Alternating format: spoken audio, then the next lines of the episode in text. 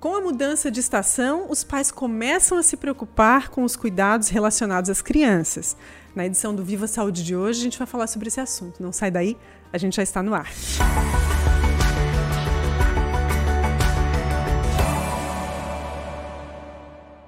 A estação mudou e a gente tem que falar sobre esse assunto porque os pais começam a se preocupar com as crianças que vão para a escola, que convivem com outras crianças e como lidar com essa mudança de estação.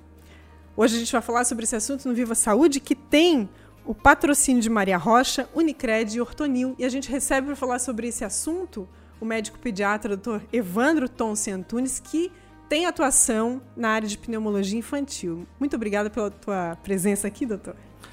Olá, Elke. Eu que agradeço o convite. É um prazer estar aqui. E posso te confessar que adoro dar entrevista. Ai, que bom. então vai ser um papo é, bem rápido, porque bom, passa rápido aqui. Que pena.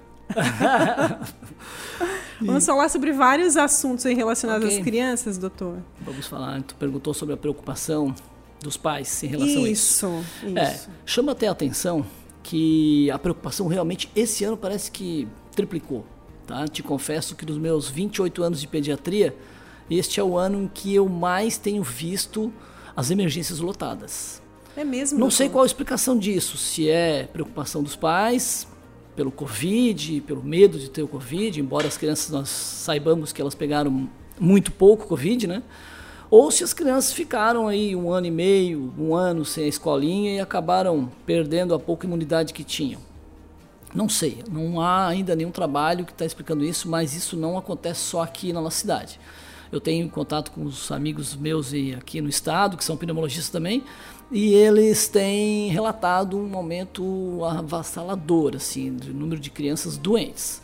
Muitas viroses, banais, assim, né? O Covid teve aquela epidemia ali no mês de janeiro, mas realmente é, eu não sei se é uma preocupação dos pais a mais em levar as crianças tanto ao pronto atendimento, de forma até demasiada, ou se há uma outra explicação aí imunogênica, uma explicação que leve as crianças a ficar tão doentes assim. Me chamou atenção isso. E qual a conduta, doutor? O que, que se deve fazer? Porque agora a gente sabe que está entrando. A gente entrou no outono, ainda não temos baixas temperaturas assim muito severas, né? É. Mas essa transição, essa troca de temperatura, a criança sente, né? Mesmo que sinta pouco, assim. Uh, o que, que, deve ser feito? Assim, os pais de, eles devem procurar um médico, eles devem buscar algo que uh, melhore a imunidade da criança? Tem recurso para isso? O Elke, nós moramos na região sul, tem que levar em consideração isso, que nós temos aqui três estados mais frios do, do, do Brasil. Então é normal que as nossas crianças vão ser acometidas pelas doenças respiratórias nesses meses, nesses próximos seis meses, digamos assim, que é de abril a outubro ou de maio a novembro elas vão ter em torno de 8 a 12 infecções respiratórias por ano, que, se, que, que basicamente vai ser nesse intervalo de tempo, ou seja, dá quase duas por mês. Então isso é considerado normal, né? É, existe a prevenção? Existe, temos que tomar cuidado, que tem muita criança no meio desse mundo, desse universo de crianças, que tem crianças que são preveníveis. Então, tem crianças que dá para prevenir a doença. De, sim, são crianças portadoras de doença crônica, que não sabem. São crianças que têm uh, obstrução do septo, desvio, uh, adenoide, têm amígdalas grandes, são crianças que têm deficiência imunológica, têm asma, têm rinite, têm doenças básicas de base que levam elas a ficarem mais doentes e que não são tratadas essas doenças de base. Então, assim, tem que procurar um pediatra para que ele chegue a um diagnóstico e dizer, olha, teu filho tem uma, criança saudável e ela vai ter as infecções virais normais do ano, tá? Mas tem outras crianças que a gente pode tratar. Tratar essas crianças melhora a condição pulmonar delas, melhora o filtro, né? Eu sempre dou exemplo como se fosse um carro. Se o filtro não funciona bem, o motor vai pifar. Então, se o teu nariz não respira bem, se a tua boca não, não o teu nariz não filtra o ar que nós respiramos, lá dentro vai encher de impurezas, de micro-organismos e vai gerar infecção. Né? Eu acho que dentro da prevenção, que a gente estava falando aqui antes do, do início do. É, a questão do uso das máscaras é uma forma de prevenção e que nós devíamos aderir a esse método, a esse novo adorno da nossa vida, que além de levar celular, chave do carro e carteira, nós temos agora uma máscara para andar pendurada. Não custa nada. Mas acho né? que as crianças também poderiam usar, continuar usando na escola. Não vejo problema. Não vejo problema, embora tenha alguns. Uh, uh, uh, não é boatos, mas assim, pessoal da fonoaudiologia dizendo que isso pode piorar um pouco a linguagem, que pode atrapalhar, mas não existe que eu saiba trabalho científico uhum. comprovando isso cientificamente. Né? Mas o uso da máscara ainda das, nas crianças serve como uma forma de prevenção também, não para o Covid, mas para as outras doenças respiratórias. Então, se o teu filho pode usar a máscara na escola, ela permite, seja facultativo, usa, mas não precisa usar na educação física, não precisa usar na hora do intervalo, na hora do recreio, na saída do colégio, usa dentro da sala. Né? Então essa mudança de Mal tempo... Mal não faz, né? Não, mal não vai, não vai fazer, do ponto de vista cardiológico, cardiorrespiratório, isso não vai afetar em nada, a não ser que ela vá fazer uma atividade física com uma máscara muito grossa e que não permite uma boa oxigenação, porque não vai acontecer isso. Dificilmente alguém vai botar uma máscara desse tipo. Mas tu falou nessa questão de mudança de tempo. Existe sim essa quebra da imunidade, né? O, do calor para o frio, do ar-condicionado saindo para o quente. Isso, ar-condicionado não provoca doença, isso é mito. Ah, interessante ter tocado nesse assunto. Interessante porque eu não sei se isso já é condicionado, né? A gente tem a impressão muitas vezes que, que, que a criança sente mais quando tá com ventilador ou quando tá com ar-condicionado. Ah, a culpa é do ar-condicionado. Não, não, tem nada não, a ver. Isso é mito, Pode né? continuar é o mesmo usando... Que andar, é o mesmo que andar descalço, né? Ah, andar descalço pega doença. A doença não entra pelo pé, né? A doença não entra pelo Mas pé. Mas a temperatura. Tua temperatura corporal pode cair se tu ficar hipotérmico. Lógico, se tu ficar num ambiente muito gelado, tu vai ter uma hipotermia, e aí sim, esse é o efeito do ar-condicionado. Tu vai quebrar a tua barreira de dentro do nariz, que existe. Para que serve o nariz?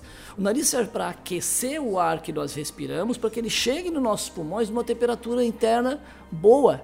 Por isso o nariz é cheio de curva e ele tem os pelos, os pelos para filtrar e as curvas para que o ar passe pelos cornetos e vá sendo aquecido. Então, se tu não usa o nariz para respirar, tu vai respirar pela boca. Se tu respirar pela boca, tu não tem esse, esse dispositivo para aquecer o ar. E aí, tu acorda com dor de garganta, não é? As pessoas não dormem no ar-condicionado, não acordam com dor de garganta, não acordam com o nariz correndo, não acordam com espirro. Por quê? Porque esse ar gelado quebra a nossa barreira fisiológica da defesa. E aí ela favorece que os vírus que estão ali, porque nós somos habitados por vários vírus e bactérias que são simbióticas, que não nos causam mal, e aí eles aproveitam dessa quebra da tua barreira. E aí tu acorda doente, acorda gripado. Então esse é o problema do ar-condicionado e andar descalço. Não é nada que vai entrar pelo pé, é o que o ventilador emite vírus. Não emite, quem Sim. emite vírus somos nós. Mas isso entendeu? deve ser evitado? nessa troca de temperatura? Não, tu pode usar o tu pode usar o ar-condicionado, pode, mas uma temperatura que seja agradável.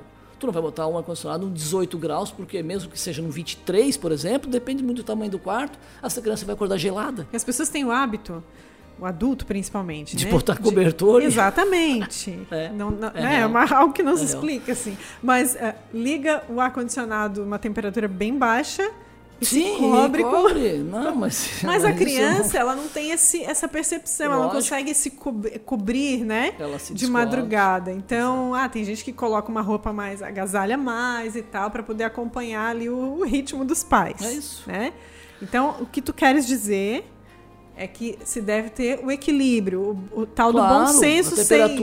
Não quer dizer agradável. que tem que cortar o ar-condicionado de uma não, vez? Não, assim. não tem necessidade, porque nós estamos numa estação que tem hora, tem um certo horário da noite que fica frio, mas quando tu vai deitar ali 10 horas, 10 e meia, 11 horas, o quarto está quente, tu liga o ar.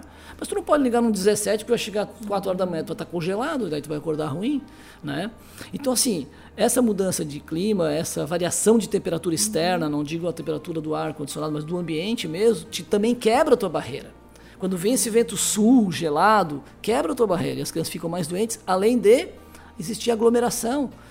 Áreas fechadas, escolinhas, creches, asilos, exército, onde existe aglomeração de pessoas, entendeu? Vai haver uma transmissibilidade maior, janela fechada, ar-condicionado ligado no quentinho para todo mundo ficar aquecido. Ali a doença vai se transmitir. E tu falou uma questão da imunidade, é, e isso é uma pergunta muito frequente, inclusive eu vou postar alguma coisa sobre isso no, no meu Instagram, que fala sobre, que as mães me perguntam, né? Eu quero um remédio para imunidade que o pulmão do meu filho fique forte, entendeu? Vitamina então, D. Então, tu começa, a base de tudo da imunidade é tu dormir bem e tu ter uma boa alimentação, gente. Não tem, não existe. A imunidade, nós temos que lembrar que nós nascemos, crescemos, envelhecemos e morremos. Todas as nossas células vão fazer esse ciclo, nossas células. Então, as células nossas da imunidade, do zero aos dois anos de idade, ela é muito imatura. Ela é deficiente, ela é imatura. Ela é insuficiente. Naturalmente imatura. Naturalmente né? Não tem imatura. nada que se possa fazer Nada que eu possa isso. amadurecer. Mas aí existe casos que tu pode estudar e existe sim medicamentos para algumas crianças que têm essa deficiência específica. Por exemplo, a vitamina D. A vitamina D é um, é, serve também para a imunidade. Ela atua na imunidade, assim como o zinco, assim como o manganês, eles têm uma ação. Deficiência de vitamina D vai te gerar mais possibilidade de ficar doente.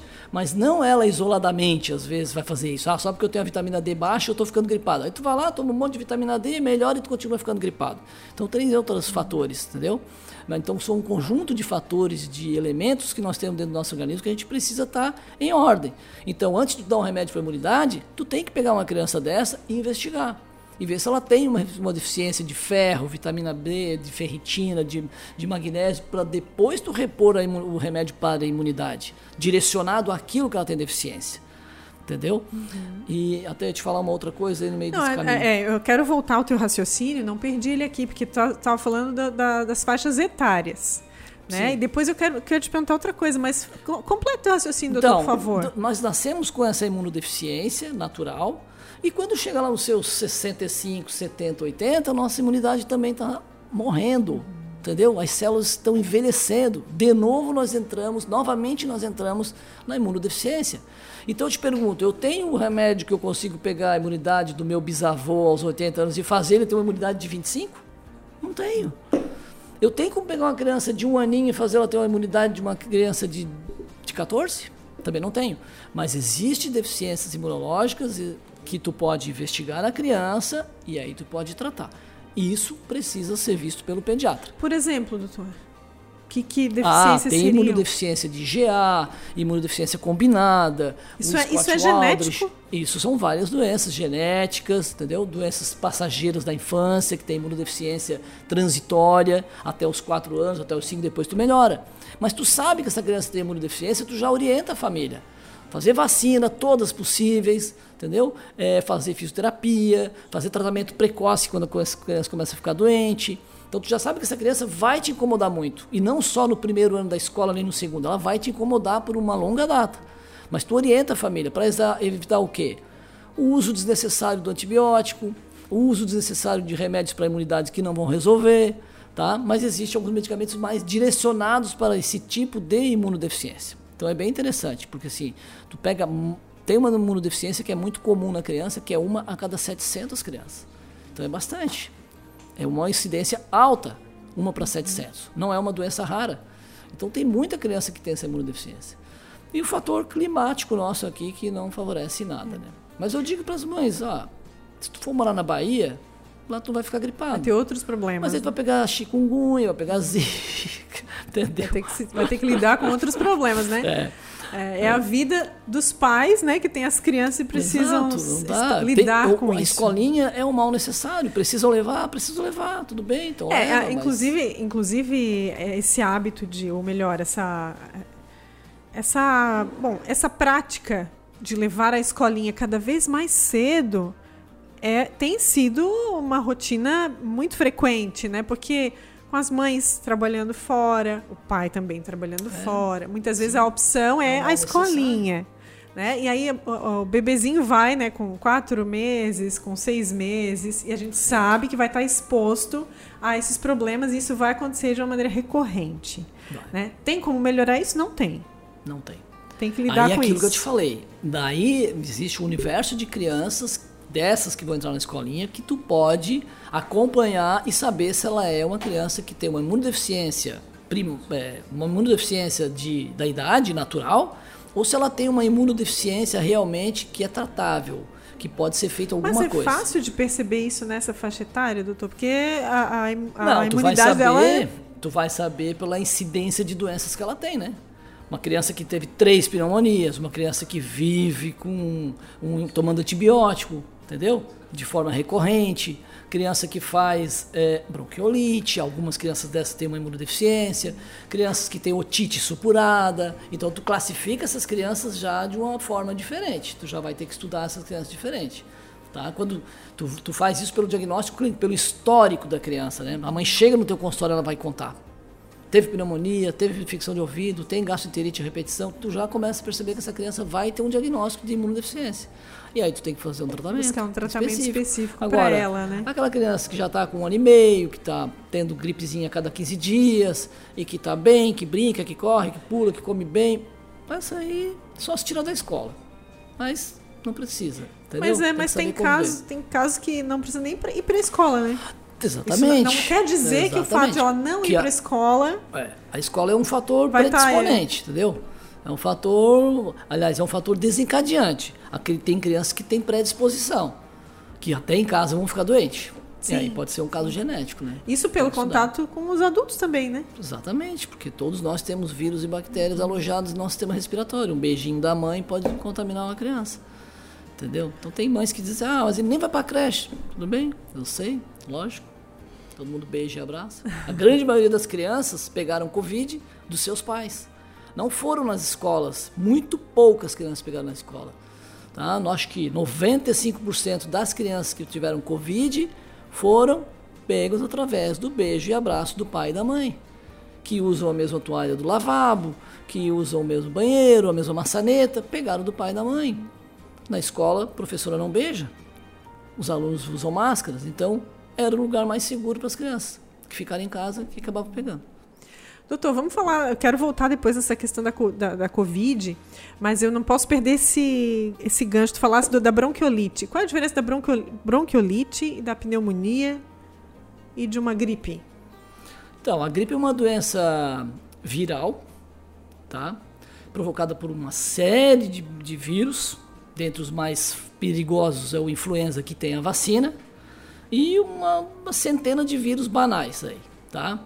A bronquiolite pode ser provocada por qualquer vírus desse que provocou gripe. Entendeu? A bronquiolite é uma doença inflamatória dos pulmões, dos bronquíolos. O que são os bronquíolos? Os bronquíolos nós temos a nossa árvore respiratória que é a traqueia, que se divide no brônquio, que se divide no bronquíolo. Como se tu olhasse uma árvore, tá? E tem o tronco, tem os galhos e tem os raminhos que dão a folha.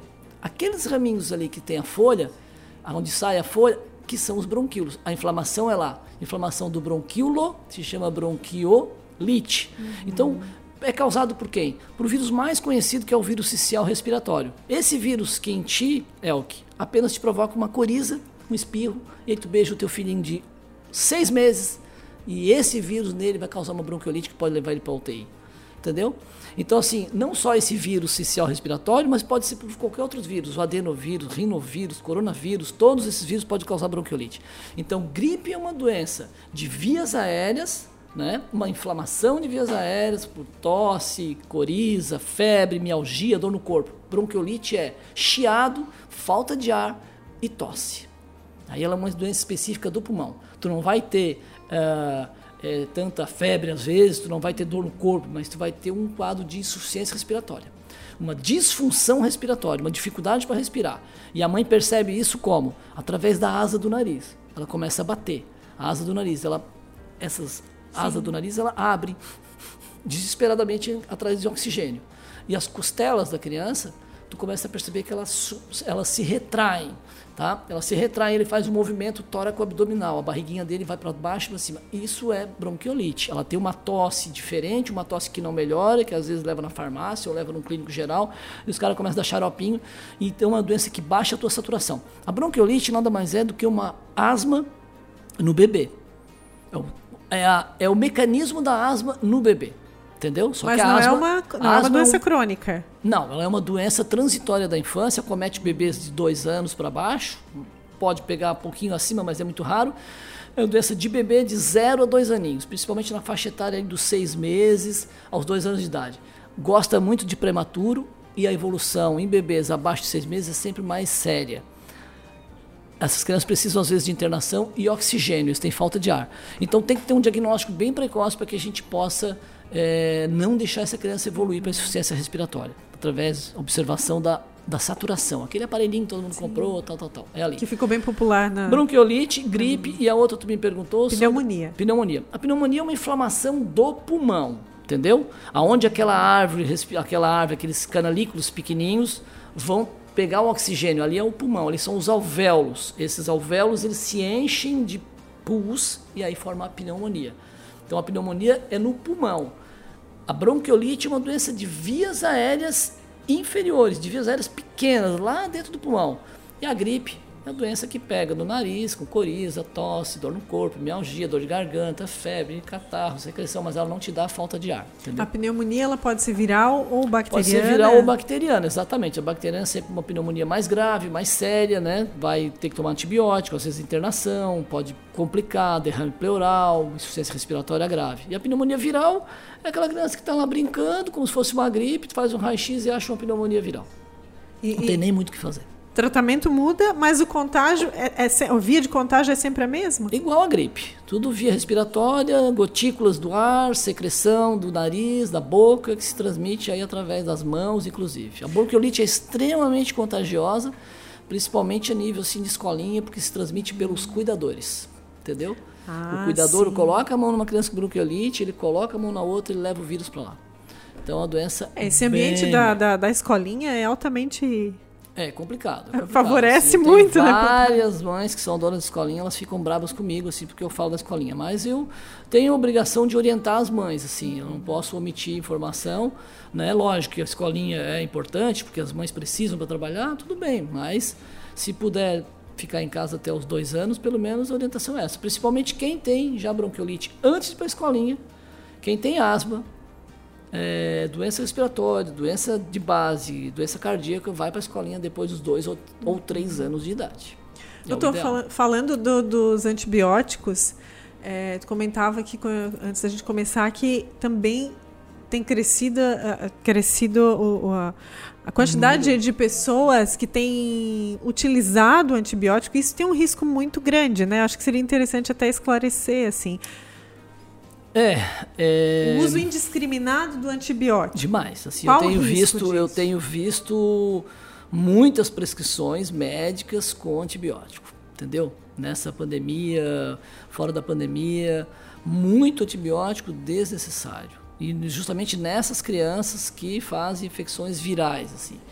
Entendeu? É, às vezes não só por, por clínico geral, né, que às vezes não tem muita habilidade, não tem muito feeling para tratar essas crianças, mas também tem pediatras que exageram no uso de antibióticos, sim. Pela ansiedade dos pais, que pressiona, né? Porque acha que, que tem que usar. O... Então a gente acaba tendo mais tempo de estrada e a gente consegue convencer de que dá para segurar um pouco. Tem que colocar o teu, o teu, o teu endereço à disposição, porque tu tem que, tu tem que assumir essas coisas e dizer não usa antibiótico. Se precisar, volta. Eu vejo de novo entendeu? Ou volta aqui no pronto atendimento, mas não usa assim de primeira, porque é, é 80% dessas crianças tu não precisa usar antibiótico. 80% é doença viral.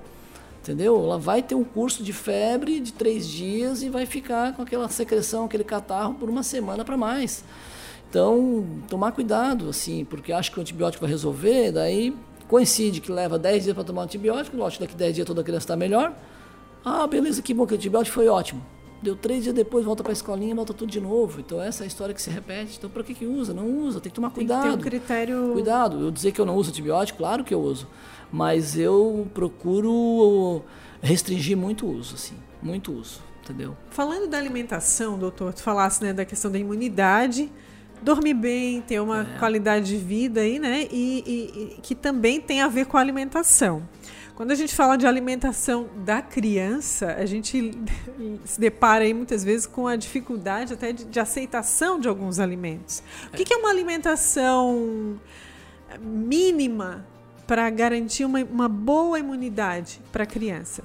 É, tudo depende da faixa etária, né, Elke? Assim, não dá pra gente é, generalizar que toda criança tem que comer tal coisa, mas assim, cada faixa etária tem as, as, os alimentos que são específicos, da introdução alimentar, tem que pensar bem na proteína, no carboidrato, né? Eu acho que um alimento barato e que eu defendo muito é o feijão, entendeu? Qual é a creche que não bota feijão na escola? É só tomar como base. A maioria das escolas tem acompanhamento é, com nutricionista. Então tu pode olhar o cardápio delas, assim, que feijão está em quase todas de segunda a sexta, em quatro dias sem feijão. E eu pode faço comer isso. feijão todo dia, então. Pode. Eu faço um alimento barato, nós moramos num país que não está rasgando dólar, entendeu? Então o feijão é, é, é, o básico, é uma proteína vegetal rica em ferro, é uma combinação para criança excelente em qualquer idade nossa, né? Comer o feijão. Então, é, lógico, tem que ter uma proteína animal, isso é importante. Tem pessoas que são vegetarianas, tudo bem, aí se vira lá com o seu, cardápio, também é uma boa alimentação, mas tem que ter bem dividido esse prato. Né? O problema de enfrentar isso aí é que a criança tem idades que é muito difícil de tu introduzir o alimento novo, chama-se neofobia, né? Então eles têm medo do novo, eles não querem experimentar e dizem que não gostam. Qual é a idade, doutor? Ah, do, um, do um aninho ali, de um aninho e meio para os dois, é um, dá, dá, trabalho. Porque acontece dá muito. De, de, eles viram seletivos, né? É, então, acontece de hoje gostar amanhã não, não sim, aceita. Sim, eles comem com a beleza. Brócolis é um alimento de sucesso, assim, que todos é eles verdade. conseguem, porque eu acho que ele é bonitinho, ele imita uma árvore, eles é conseguem comer. Né? É, então eles comem até os 10 anos de idade, comem brócolis. Então até lá em casa tive essa experiência. Mas o tomate, o alface, os outros legumes, verduras, hortaliças, eles abandonam tudo. Então chega uma idade que a criança só come farofa, arroz e macarrão. Ou ela só come carne moída e macarrão. ou ela só come, ou ela só come linguiça, tá? Linguiça, arroz e, e farofa. Não, é incrível, assim, ó, eu já digo para os pais, que ah, doutor, não come nada, só quer macarrão e carne moída. Né? Só, como é que sabe? Mas, por 30 anos escutando isso, a gente já sabe, né? Então, assim, ó, eles ficam seletivos, vão ficando seletivos, eles vão isolando e a gente vai se adaptando ao modo deles, né? Esse que é o problema, porque daí aí... a mãe diz a velha frase assim, tá bom, então só come a carninha. Pronto, quando tu fala isso, tu já assinou. Já tá valendo. Aí tu assinou o teu... É que o desespero da mãe é tão é, grande, né, que já tá valendo. Carninha, daí só come a carninha, né? E aí tem pessoas que falam assim, dá um... um, um é, estimulante de apetite. Como é que tu... O que, que tu acha disso, doutor? Ah, é, assim, Funciona, talvez tenha algumas situações que tu tenha que usar, tá? Mas tu é pergunta se, bom, ela come, come, ela come, adora batata frita e adora carne moída. Então tu não precisa estimulando de apetite. Entendeu? Tu tens apetite, mas é um apetite seletivo. Para que, que tu vai dar estimulante de apetite? Ele vai comer três vezes mais carne moída, três vezes mais batata frita. Entendeu? Então, assim, o de apetite não vai fazer com que eu coma o feijão, com que eu coma o brócolis, como eu vou comer berinjela. Ele não vai estimular meu apetite para aquilo que a mãe, que toda mãe quer que o filho coma. Não. Ele vai aumentar a minha fome para comer aquilo que eu já comia. E tu vai acha, comer em dobro. Tu acha que esse hábito, é, essa seletividade cultural. também tem a ver com o hábito dos pais? É, tem, Ou né? isso é mito isso, também? Não, não é, acho que não é mito. Isso vai muito assim. O que, que a gente observa? Que muitas das pessoas não jantam, entendeu? Chegam em casa na corrida do trabalho e tomam um café da tarde às 6 horas da tarde com os filhos. E acabou. Aí o pai e a mãe não jantam e os filhos comem pão com café ali. E antes de dormir, eles tomam mamadeira, ou vão comer bolacha, ou vão tomar Nescau, ou vão tomar. Então, assim, duas refeições é, similares, sem, sem, sem valor calórico, energético nenhum. Então, assim, as crianças devem almoçar e jantar, entendeu? Eles devem almoçar e jantar todos os dias. Engorda menos do que tu tomar café. Não é para ter criança que é obesa porque toma muito café e come ali aquela hora de comer farinha, né? Pão é farinha, bolo é farinha, bolacha é farinha. Então tem que jantar, isso é importante, porque importante isso é imunidade. Esse, essa, tu faz uma casa, tem que ter pilares. Então, para um corpo se manter em pé, tu tem que ter pilares. E para nós precisamos de quê? Almoço e janta são os pilares da nossa sobrevivência. Tu não precisa tomar leite a vida toda, mas tu precisa comer a proteína, tu precisa comer o carboidrato, entendeu? A vaca não come leite, não toma leite e dá leite, ela come capim, ela come pasto, entendeu? Então, para que a gente tem que tomar tanto leite? Eu não sou contra o leite, mas eu estou te dando um exemplo assim, né? Para que tomar tanta mamadeira até, até os sete anos de idade? Sim. Então, é um hábito que talvez é um acaba Aí facilitando cultura, a rotina. Né? Não Mas claro, pra... é, é, é, esse é o objetivo da gente estar tá conversando Mas aqui, essa né? seletividade também pode vir lá da introdução alimentar, quando começa a introdução alimentar. E isso as nutricionistas sabem muito bem como fazer, tal, tal, tal. Eu sou mais do modo antigo, assim, mas as pessoas fazem. Tem vários métodos de tem, introdução tem alimentar, métodos, de dar o alimento já desde cedo. Talvez criança, um equilíbrio, né, doutor? Entre. É, eu acho que eu não sou muito radical nem para um nem para outro. Assim, eu tenho meu modo de orientar minhas, as mães e e acho que não dá para te deixar muita vontade um bebê de seis meses comer sozinho, sei lá. Essa é a minha opinião. Isso aí envolve uma outra discussão que eu nem vou Daria tocar um outro programa, Nossa, né? Daqui a pouco eles vão me linchar. A gente está quase no finalzinho. Eu disse para ti que era rápida a é, conversa. Então, né? resumindo a é. questão da imunidade, se deve à alimentação, boa noite de sono e investigar importante. as deficiências que essa criança possa ter, tá? Para a gente caminhar para o finalzinho, falei que ia falar sobre a Covid, né? Na verdade, a gente está numa outra fase que já não é mais pandemia, né, doutor? É, a gente estava falando das máscaras, uh, que são facultativas agora na escola, mas não é ruim também usar as máscaras com bom senso ali quando não for praticar um exercício, não custa nada, né? Agora falando de, de Covid, assim, de 0 a 10, qual é o nível de preocupação? O que, que ainda se tem que fazer para tomar cuidado, uh, para evitar que as crianças sejam aí acometidas por esse problema? Eu acho que a gente não pode relaxar e nem subestimar, entendeu? Ignorar. Foi o que aconteceu em janeiro, né? Quando houve aquela epidemia, nós tivemos em janeiro e fevereiro muito mais crianças com Covid do que todo o ano de 2020 e 2021. Porque aconteceu ali em janeiro. Houve uma cepa, uma variante chamada Ômicron, altamente contagiosa, mas que ela trazia doencinha leve, entre aspas. O que, que as pessoas fizeram? Pô, já estava todo mundo de saco cheio do, de, de, fazer exame e enfiar aquele palito no nariz, né? E aí eles relaxaram. Então eu vi muitas crianças que pegaram com febre. Daí eu perguntava: o pai está doente ou a mãe? É, eu estava com dor de garganta. Fizeste teste Covid? Não, não fiz, é só uma dorzinha de garganta. Batata, entendeu? A criança Covid, o pai também. E isso o pai já estava trabalhando, estão contaminando seus amigos, por isso que a doença se disseminou, porque todo mundo subestimou a Covid entendeu? Então, assim, nós tivemos é, 3 mil mortes do Covid em crianças no Brasil. Então, foi um entendeu? número que, que muitas Não é pessoas... é um número desprezível. Então, a preocupação sempre existiu. 30 a 50% das crianças não tinham comorbidades. Então, esses números a população não sabe. Entendeu? Eu não sou. Eu acho que não há obrigação de tu forçar uma família a vacinar o seu filho. Mas as, as famílias têm que ter informação. Receber informação que seja real não fake news, não se apegar nos fake news. Esse e qual é, é a informação problema. real, doutor? Informação é isso, é saber que existem números, que morreram 3 mil crianças, que, a, que 30%, 40% delas não tinham comorbidades, que é um número que não se despreza, entendeu? Nenhuma doença matou 3 mil crianças no Brasil no último ano, mas o Covid matou. Então, assim, as pessoas têm que saber dessa informação e elas não sabem. Então elas sabem que teve uma criança que tomou a vacina e essa criança foi parar no hospital. Tal. Aí isso se dissemina, uma informação desnecessária sem comprovação. Mas o que está comprovado, que tem na atestado de óbito, que 3 mil famílias perderam seus filhos, aí isso não sai, entendeu? Essa informação precisa ser divulgada. Nós tivemos, fomos o segundo país do mundo com maior morte em criança e no Covid. Isso ninguém sabe. Os Estados Unidos perdeu 1.567 crianças exatamente até no dia 10 de março. Ou seja, metade que, nossa, eles vacinaram 13 milhões de crianças. Então a saída é a vacina. É uma, a gente recomenda. É uma recomendação. Né? Usar as máscaras, manter o álcool gel. Agora, lógico, não precisa viver aquele mundo de isolamento total. Mas mantém.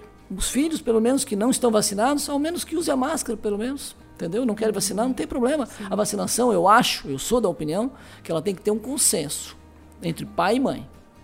Entendeu? Não adianta tu vacinar e o pai não quer. Daqui a 30 anos, se a criança tiver algum problema, ele vai dizer que foi a vacina do Covid. Então, entrem num consenso e resolvam entre vocês. A obrigação é dos pais. A nossa recomendação é X. Vocês façam sob a sua responsabilidade. Agora, ou não façam. Agora, é, tem gente que não faz a vacina nem do calendário básico. Então, o movimento anti-vacina sempre vai existir. Sempre existiu e vai continuar existindo. Só que a gente tinha uma vacina emergencial.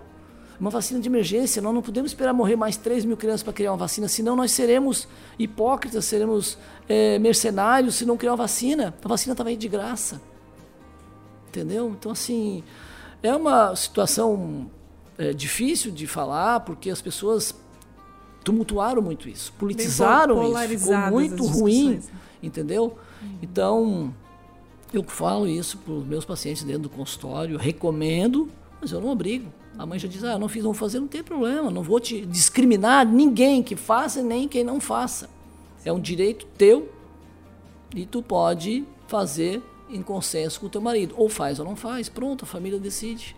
Na dúvida é importante. Mas tem que ter informação real. a gente lê informação real. A gente lê revista científica de nome mundial. Não lê WhatsApp. Sim.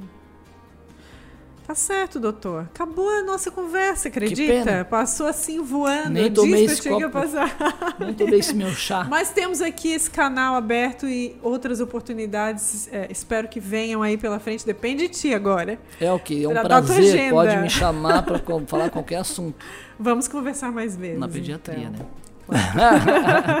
Doutor, muito obrigada. A gente conversou aqui com o doutor Evandro, né, pediatra conhecidíssimo aí das redes sociais, que também tem essa, né, essa é, dá essa oportunidade para o seu público para estar falando, né, abre esse canal aí com o público para estar esclarecendo esses assuntos, é importante. Sim, né? sim, com certeza. dissesse, E informação é importante. Vou trazer muita informação a partir da semana que vem ou na outra no, na mídia aí para. Nas redes sociais, nas Com suas certeza. redes. Estou preparando o material. muito obrigada mais uma vez pela tua disponibilidade aqui em esclarecer esses assuntos e outras oportunidades aí que a gente vai ter para conversar. É o que eu agradeço, estou à disposição.